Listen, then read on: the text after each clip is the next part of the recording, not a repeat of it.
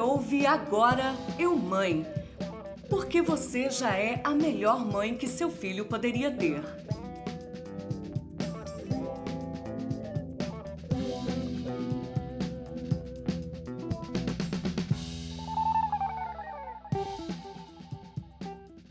Qual é, de fato, o papel de um pai na criação e no cuidado com os filhos? Quantas vezes você, mãe, viu um pai discutindo em fóruns sobre educação ou se dedicando a estudar temas como a disciplina positiva e a comunicação não violenta, por exemplo? Pois é, a gente sabe que a sociedade é cheia de tabus e o envolvimento da figura paterna em determinadas áreas da criação dos filhos ainda é algo bastante, digamos, raro nos dias de hoje. Se isso é fruto de um contexto histórico patriarcal ou da configuração das próprias famílias, a gente não pode afirmar com certeza. É fato, porém, que cada família dá o seu jeito para funcionar. Mas aí eu te pergunto, será que dá para funcionar melhor com a participação mais ativa do pai?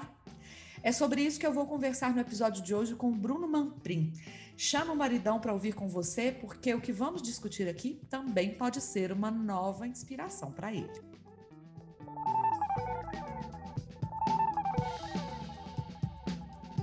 Nós vamos começar agora o nosso episódio de hoje, mas antes de chamar o Bruno e falar sobre ele, eu queria apenas agradecer os nossos dois apoiadores deste episódio. A Patrícia Batista, arquiteta, e a Bruna Aguiar, fotógrafa. Daqui a pouco eu vou falar mais um pouquinho sobre elas.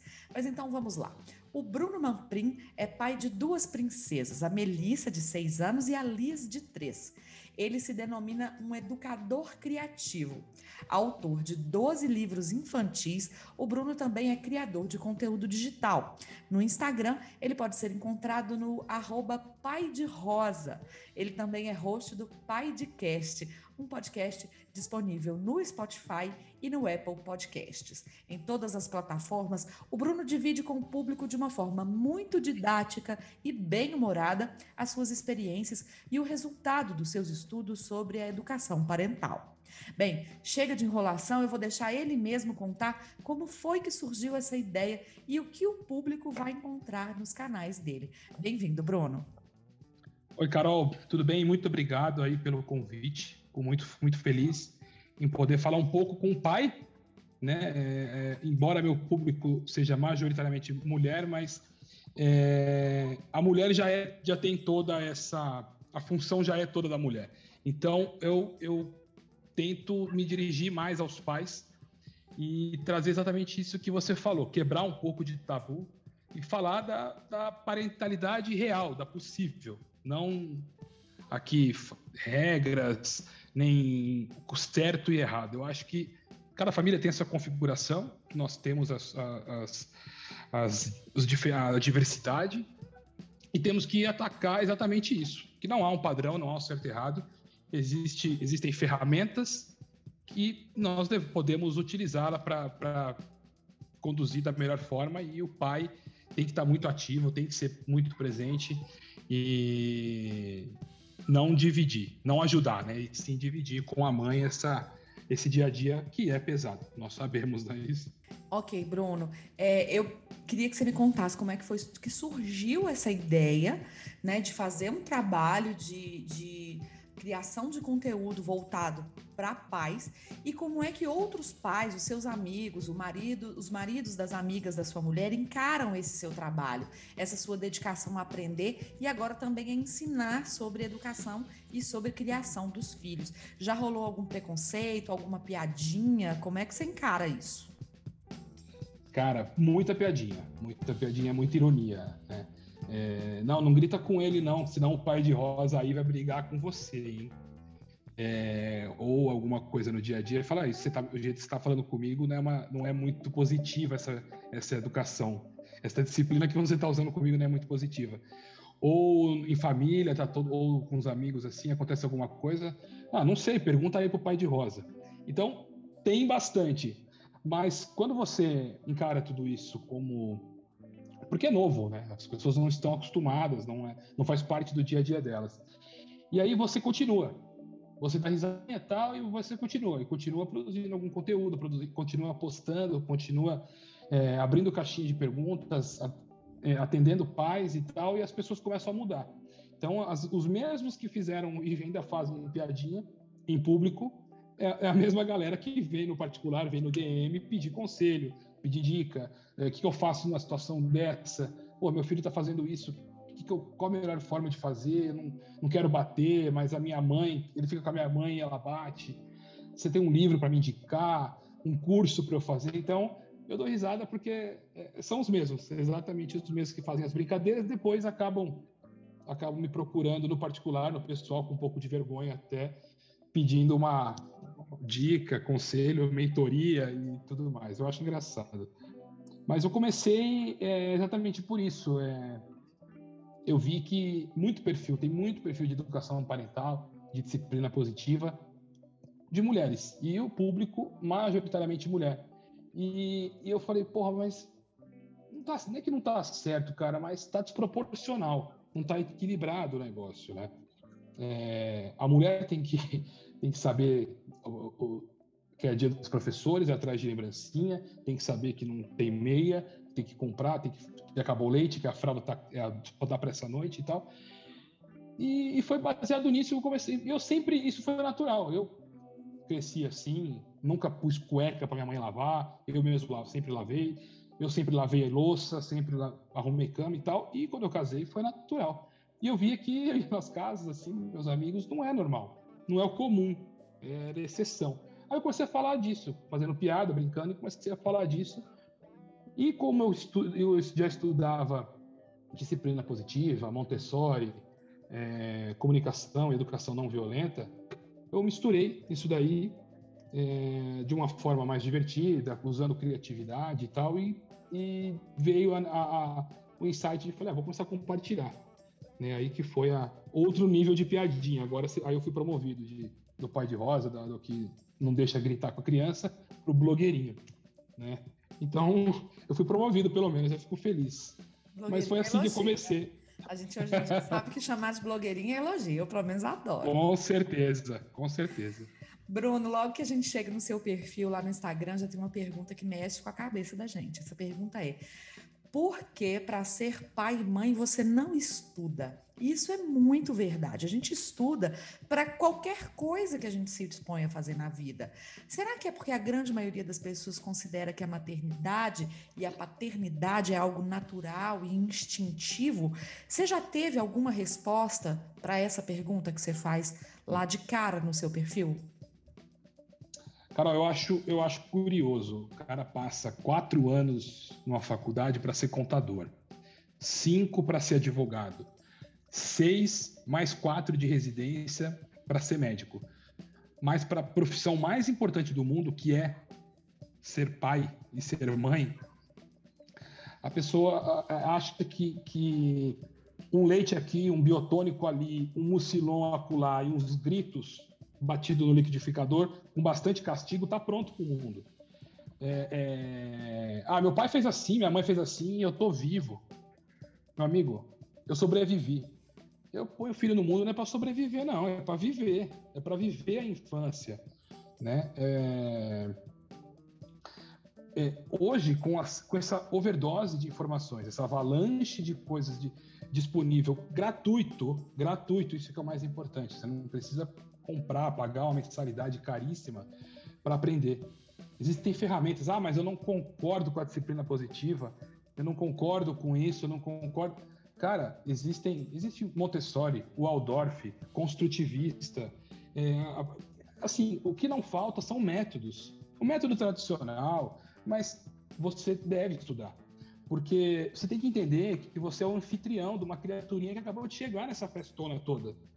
Né? Você é o guia encarregado de levá-lo para ele conhecer absolutamente tudo, para apresentar para ele todos os cantinhos, tudo o que acontece. Ele chegou, ele desembarcou aqui como um, um mini extraterrestre, não está entendendo nada. E você tem a obrigação de apresentar isso para ele. E, então, mais do que apresentar, você tem que dar o exemplo. Né? Tem uma frase que eu acho fantástica, que é o que você faz fala tão alto que eu não escuto o que você diz. né? Que a questão do exemplo, então a criança você é, é, mostrar para ela através do exemplo e, e como se portar, educar a criança, como viver na sociedade, viver em sociedade, conviver com o próximo, passar valores, o seu, a sua essência, isso está disponível, você pode aprender, você não precisa bater com a cabeça e tateando nada, né? Não, a criança não vem com manual de instruções, então eu acho que mu muito se perde por é, talvez um preconceito de estudar para ser pai, tá louco? Eu, eu tô aqui forte. Eu acho que isso é muito raso, para ser honesto. Eu acho muito pouco para o tamanho da, da responsabilidade que é educar uma criança no mundo de hoje, principalmente. É assim que eu enxergo. Muito bom, muito bom. Eu concordo com você, porque a gente a gente não nasce pronto para nada nessa vida, né? Tudo da vida a gente precisa se dedicar para poder aprender a falar, a andar, deixa as coisas mais básicas. Isso que você falou sobre a gente ser anfitrião de alguém que acabou de chegar nessa festa tudo aqui é fantástico. Outra provocação, Bruno, que você faz para a gente lá no seu Instagram de cara é dizer que um adulto criativo é uma criança que sobreviveu. Em que momento da vida você acha que a gente começa a perder esse nosso apreço, essas nossas habilidades criativas na vida? Carol, é, aí é, é o momento que a gente que eu começo a ser cancelado muitas vezes e, e muita gente não gosta, mas é na escola. É, o método tradicional de ensino ele mata toda e qualquer criatividade. As crianças são postas num padrão, recebem cargas de conteúdos iguais de acordo com a série, depois são testadas de uma prova que você deve decorar o conteúdo para acertar um gabarito que está na mão da professora. E isso, é, isso é decorar mesmo, sem margem para questionamento, para interpretações. Né? Tá lá. É, eu gosto de. O Murilo Ganda dá dois exemplos fantásticos, que é o pedreiro. Né? Tem uma equação matemática. Um pedreiro constrói uma casa em 30 dias. Dois pedreiros constroem a mesma casa em quanto tempo? No gabarito da professora vai estar lá 15 dias. Um, um constrói em 30, dois juntos vão construir em 15 dias. Mas para mim, não. Eles vão conversar, podem beber, vão, vão sair, vão jogar truco, vão fumar. Para mim vai levar 60 dias. Né? Uma criança come um pacote de pipoca em 20 minutos. Duas crianças comem esse mesmo pacote em quanto tempo? 10 minutos? Não, cara, a competição vai aumentar, eles vão querer comer mais que o outro, o irmão briga. Então vai, vai demorar aquele saco de pipoca, vai demorar 2, 3 minutos. Então, é, aí você entra numa forma que é a formatura. Então, e as escolas elas não se importam com aptidões, com habilidade. Eu estou falando de uma forma geral. Lógico que nós temos muitos exemplos de escolas construtivistas, Montessori, Waldorf, a Escola da Ponte em Portugal, que já são diferentes, já pensam diferentes. Mas o, o padrão, o tradicional é isso. Ignoram muitas vezes aptidões, habilidades individuais. É, tem que decorar fórmula matemática, quase todas inúteis, afluentes, nome de tênia, verme, ignoram completamente a questão, as aptidões musicais. Eu tô aqui pensando na minha vida, quando que foi que eu precisei saber o nome de uma tênia? Não é isso? Você lembra disso? Risossomo, lisossomo. Cara, é, é umas coisas que, é que a gente pensa para e qual que é o você caminho, decorava... Bruno? Você acha assim, é, desculpa te interromper, mas vamos claro. supor, na minha cidade não existe nenhuma escola nesse nesse, é, é, dessas outras alternativas que você citou, né? Ah, eu sou obrigatoriamente no Brasil a gente ainda não tem um homeschooling é, regulamentado, Aprovado, né? né? Aprovado, a gente está caminhando para isso, mas a gente não tem ainda isso regulamentado. Que caminho que você acha que resta aos pais para poder desengessar as crianças, a criatividade dessas crianças, alimentar isso ali? Eu acho que, para, como alfabetização é, em massa, não existe um outro modelo. Embora esse modelo que nós temos hoje vem desde a época de Napoleão Bonaparte, esse padrão de bate sinal, entra todo mundo, depois tem meia hora lá, aí recebe conteúdo, meia hora de sol, um lanche, volta, mais conteúdo. Para alfabetização, eu não vejo é, hoje muitas saídas exceto educação à distância e o autodidatismo. né? Você estudar por conta e passar para o seu filho de forma extraoficial. Ele aprende na escola o que a escola vai ensinar nesse modelo tradicional, quando você não tem opções de ensino, e em casa você é, é, passar para ele, por exemplo, é, as múltiplas inteligências de Gardner, que é uma coisa que eu acho fantástica, que as escolas muitas vezes também ignoram isso. Eu não aprendi é, inteligência motora, espacial, naturalista, físico, sinestésico, é, musical, intrapessoal e interpessoal. Isso eu acho que são coisas extremamente importantes para a vida. Eu não tive educação financeira, isso me fez uma baita de uma falta na minha vida adulta. Eu não aprendi a lidar com o dinheiro. Negociação, empatia, gestão de sentimentos. Eu acho que é, muita coisa também é, poderia ser evitado e, e, ser melhor conduzido se tivéssemos aprendido lá atrás a, a, lidar com nossos próprios sentimentos, né? A lidar com luto, com tragédia, com feedback é, profissional contrário, é, para você não, porque você não pode tudo. Sua mãe falou que você pode ser tudo, não pode. Você tem 1,40m, 1,50m, você não pode ser um jogador de basquete. Né? Então não adianta você. É, eu acho que muitas coisas foram tiradas e, e, e a saída é o autodidatismo, é estudar por conta, é você estudar como pai, como educador e passar para o seu filho esse tipo de coisa. Porque resiliência, é, empatia, in, é, é, relação intrapessoal e interpessoal, por lidar com o chefe, lidar com o marido, com esposa, com o filho, com colegas de trabalho, não é fácil. São, uma, são, é um dos maiores desafios da vida e isso não é ensinado, ninguém te ensina. Você lidar com dinheiro não te ensina. Hoje tem milhares de, de cursos aí para lidar com gestão financeira, é, culinária. Então, assim, é, esse tipo de coisa é negligenciado totalmente pelo ensino tradicional. E são coisas que, para mim, foi o que mais fez falta. O lisossomo, o afluente e o teorema de Pitágoras podia ter muito bem sido substituído por esse tipo de, de inteligência. Inteligência motora. Eu sou um cara hoje sem o Waze, se eu vou na sua cidade e eu, você me deixa no, me larga no centro da cidade, se me tira o Waze, eu não sei chegar. Entendeu? Eu tenho uma grande dificuldade, motora não, desculpa, espacial, espacial. de localização, se eu, se eu tô indo, se eu tô voltando, cara, eu. Então, assim, são coisas que você tem que estudar por conta, porque infelizmente. Que têm que ser desenvolvidas fora do ambiente escolar. Né? E a participação dos pais aí é, é fundamental, né?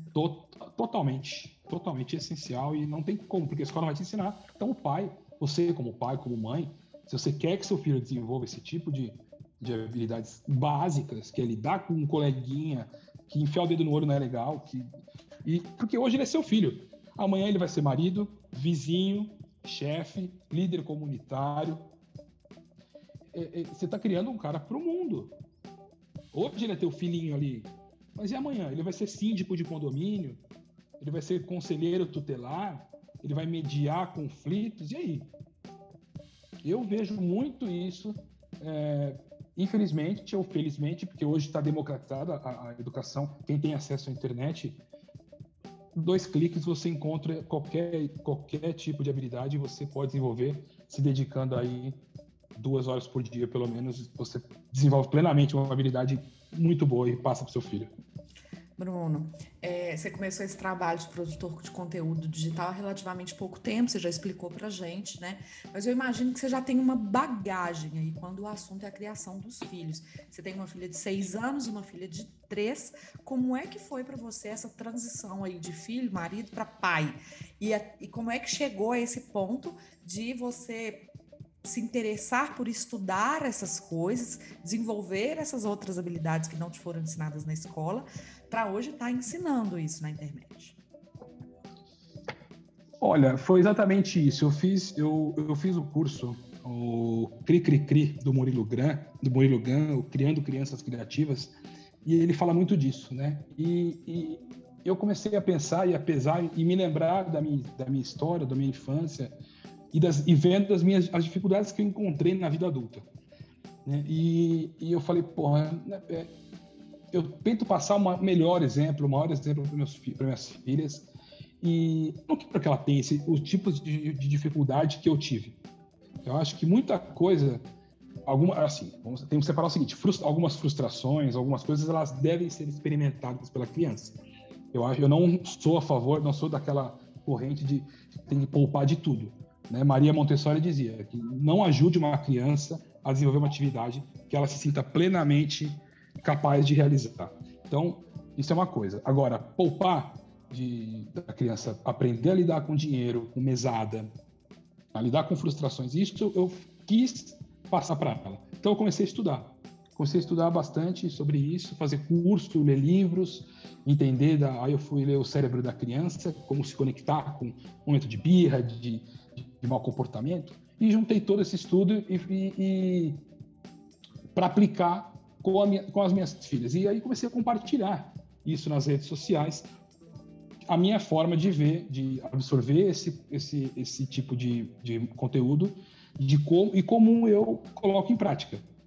Porque só estudar, acumular né, aquela gordura intelectual, para mim, eu, eu acho que não, não tem sentido se você não puser em prática se você não, não puser a mão na massa e não se dispuser a fazer acontecer. Então, foi daí eu comecei a, a, a usar, aplicar em casa e abrir a câmera para compartilhar. Foi basicamente isso. Bacana, a gente precisa disso, a gente precisa de bons exemplos, né, Bruno? Ó, me conta aqui uma coisa, além de ser um pai super presente, você também é escritor. Já são 12 livros prontos para serem publicados, também uma página com contos escritos por você. Eu andei dando uma olhada nos seus contos e eles são realmente encantadores. Eu queria saber sobre o que que são esses 12 livros, como é que funciona, que pé que tá, quando é que eles vão sair, quando é que a gente vai poder comprar e como é que é a inspiração, esse processo de, de, de produção de tudo isso. Cara, a Melissa, a minha mais velha, ela sempre gostou muito que eu contava história para ela né, de, antes de dormir e tal. E como forma ela foi eu assino, e desde que ela, que ela nasceu, eu assino leiturinhas. E, e com o tempo, essa leitura para dormir virou roda de leitura dela acordada no meio do dia mesmo. Ela pedia para vamos fazer roda de leitura, vamos fazer roda de leitura. E eu sempre li muito, sempre fui apaixonado por literatura e por poesia. Então eu tenho muito livro. E, e, e, ela vendo isso, ela começou a se encantar também. Nunca forcei nada. E ela começou a pedir para ler, para ler história. Agora eu quero que você conte uma história, pai, que não esteja no livro, inventa. Aí eu falei, putz, né? Ela já mudou o nível do negócio. Eu comecei a criar personagens.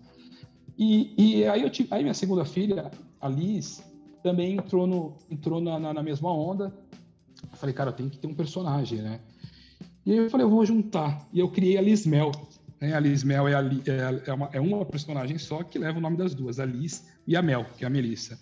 E aí eu criei a Liz Mel, procurei um ilustrador, é, ele desenvolveu o desenho para mim, nós patenteamos, registrei, e eu criei, eu comecei a criar contos. E aí eu fiz o primeiro conto, o segundo, e fui, fui idealizando histórias, é, coisas que elas gostam, criei uma personagem extremamente curiosa, exploradora, questionadora, que é a personalidade da Melissa, e um pouco desastrada, comilona, que é a minha, que é a Alice.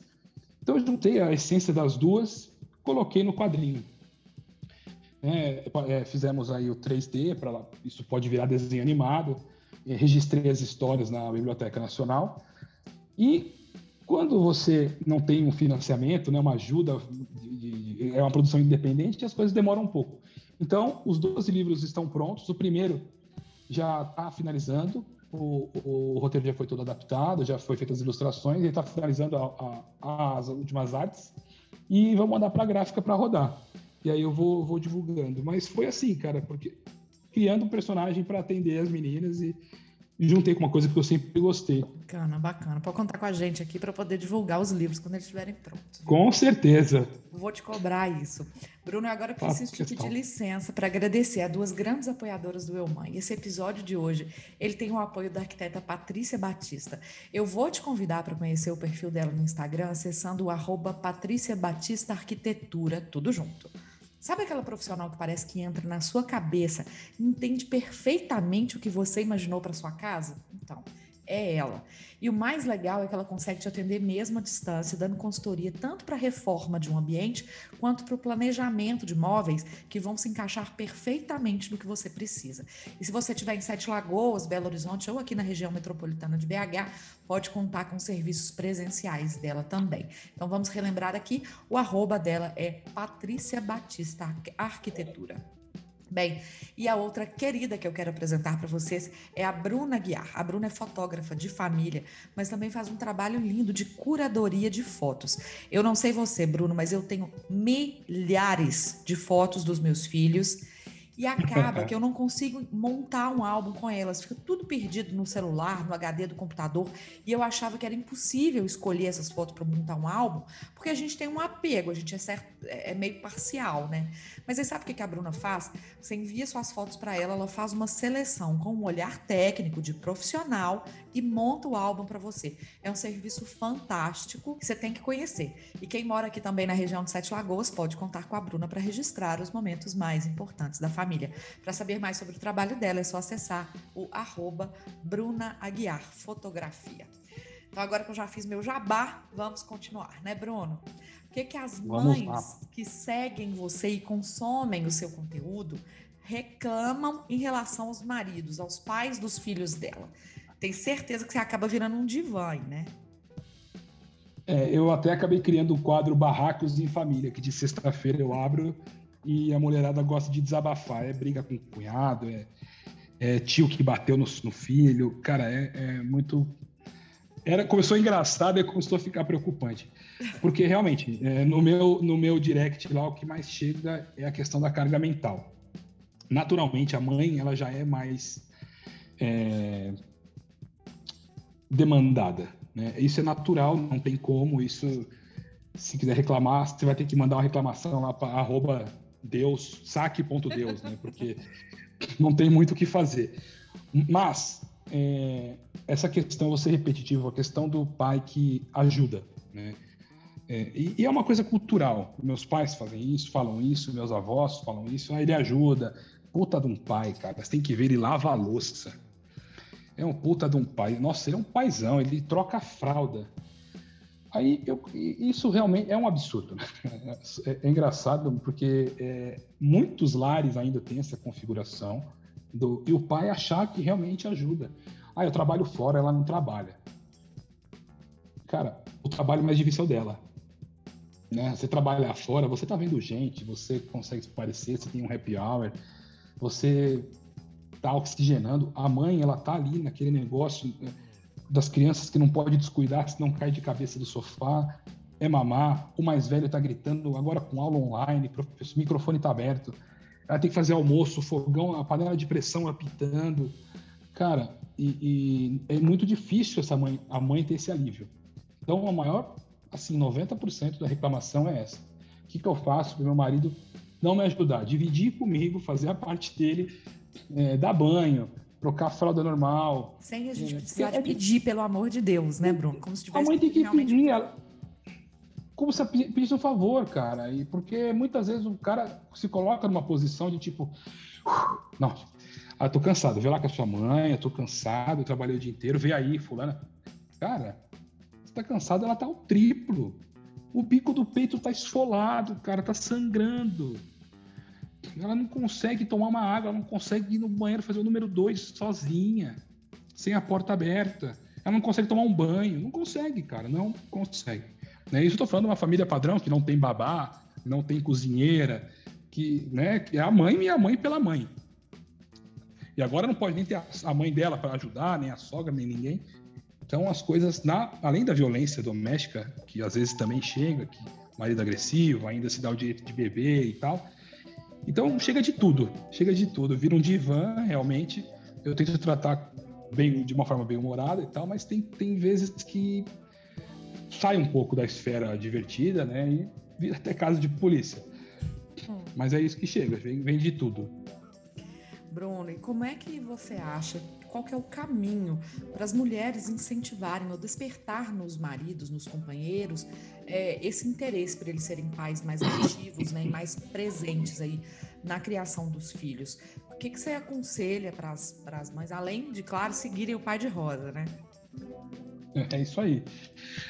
Olha, eu sempre sou a favor do exemplo. Eu, como eu falei lá em cima, nada, é, é, o, o, que você faz fala muito mais, fala tão alto que eu não escuto o que você diz, né?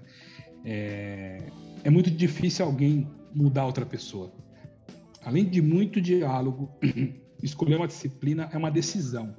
Seja qual for a forma que a família decida, tem que ser os dois em comum acordo. Não adianta você correr para a direita e eu correr para a esquerda. Tem que decidir juntos e seguir aquele plano até o final. Nada é do dia para a noite. Não vai mudar, não vai é, virar uma chavinha mágica. Não existe isso. É uma, é uma construção, é todo um processo. Isso leva tempo, leva meses, semanas, meses, talvez até ano. A gente percebe que você é um cara bem humorado, você já disse que se diverte com suas filhas. Você acha que dá para ser um pai amoroso e divertido sem perder a autoridade? Porque os exemplos que a gente tinha lá atrás eram dos pais sisudos, distantes dos filhos, né? E aquela figura mesmo de autoridade dentro da casa. Como é que você faz para poder conjugar essas duas coisas? Tem o lado carinhoso, mas também sem perder a autoridade. Eu não tenho dúvida alguma que tem como. A criança ela tem que chegar a você, além de ser protetor, um espelho. Né? Como eu falei, nada, nada é mais recompensador do que você ouvir da sua filha que ela quer ser igual a você. E quando a sua filha falar para você, papai, eu quero ser igual a você, e aí você fica triste ou fica feliz? Quando você reflete sozinho, não precisa falar para ninguém. Eu fico super feliz, cara. Eu acho que não, é, quando ela fala que, ah, pai, eu quero ler igual você, quero trabalhar com um montão de livro em cima da mesa, igual o seu trabalho. E eu, eu gosto muito do lúdico, né? Eu acho que você não precisa gritar. Quanto mais a criança grita, mais baixo você fala. Mais ela grita, mais baixo você fala. E aí ela vai começar a prestar atenção no que você está falando, ela vai parar de gritar automático. Não adianta você gritar mais do que ela, porque quando você entra numa disputa de poder, aí vira aquela guerra e ninguém vai ouvir ninguém. Ah, não quer tomar banho? Ah, não quer tomar banho? Então tá bom, eu vou tomar banho sozinho, eu vou fazer uma, uma corrida aqui da, da Frozen com a Bela Adormecida e, e eu quero ver quem vai ganhar. Só que você não vai ver, você não vai tomar banho? Não, eu vou sim. Não, eu quero, então eu quero. Ah, então você quer. Então tá bom, então vamos lá. Ah, não quero dormir. Você não quer dormir, mas amanhã é sábado. Tá um baita de um sol, vai ter parque. Enquanto não dormir, não vai chegar, o sol não vai chegar. Não, então eu vou dormir. Então eu acho, eu acho que sempre no, no, no teatro, na, na, no lúdico, na encenação, entrando no mundo da criança, você consegue tudo. Você tira tudo dela. Lógico, tem os momentos de tensão, que você tem que tirar ela daquele holofote, que ela ah, se jogou no chão no meio do shopping. Cara, você, você pode perceber, quando acontece isso, é muito mais sobre você, né? Você está preocupado com que as pessoas estão te olhando, abre aquele clarão em volta de você, você fica vermelho, você quer gritar, você quer pegar pelo colarinho, arrastar a criança. As, as pessoas devem normalizar o mau comportamento, a birra, né? Faz parte da criança. Ela está em construção é um ser humano que, come, que começou agora a, vida. Então, ela vai fazer birra, ela vai ter o, o chilique dela e cabe a você tirar do foco, levar para um ambiente mais calmo, dar um copo d'água, fazer ela respirar. Né? As pessoas gostam de jogar os extremos, né? A, na disciplina positiva, principalmente. Ou você é permissivo, ou você é rígido ao extremo. Então, eu acho que às vezes a gente se preocupa muito mais com o que os outros estão pensando na hora, com aquele nervoso que dá, de querer resolver. E sendo que você tem que manter a calma e conversar, a criança entende. Se ela te ouve, reconhece sua voz, desde o quarto mês de gestação, você imagina quando. Então, assim, desde criança, você conversar com ela como um ser humano, ela vai entender. O grito, a, a ordem, a, a, gritar mais alto do que ela, não vai mostrar autoridade. Só vai, quem que é o adulto da relação, né? Só vai mostrar que o descompensado, o desequilibrado é você que é adulto, já sabe lidar, já sabe. Aí volta lá na gestão de sentimentos. Você não aprendeu a lidar nem com uma, uma criança de dois anos, tira do sério desse jeito. Você fica totalmente transtornado porque uma criança que chegou ontem na tua casa te deixa assim. Então eu acho que é muito mais uma terapia para você do que como lidar com a criança e como ser autoritário, né? A criança não tem que te obedecer, ela tem que cooperar. Bacana, Bruno. É, esse episódio está terminando, infelizmente nosso tempo aqui acaba sendo limitado. Eu quero agradecer a sua participação e pedir para você dar um recadinho final. Pode ficar à vontade aí para fazer o seu jabá agora. Manda bala. Eu, Carol, obrigado pelo convite. Eu fiquei muito feliz de poder falar com a sua audiência, com, falar um pouco mais sobre a forma que eu trato. Tento levar, acho que de uma forma mais leve, mais bem-humorada e criativa. Né? É, eu acho que problemas novos não são resolvidos com soluções antigas. Então nós temos que a criatividade ela serve para resolver problema.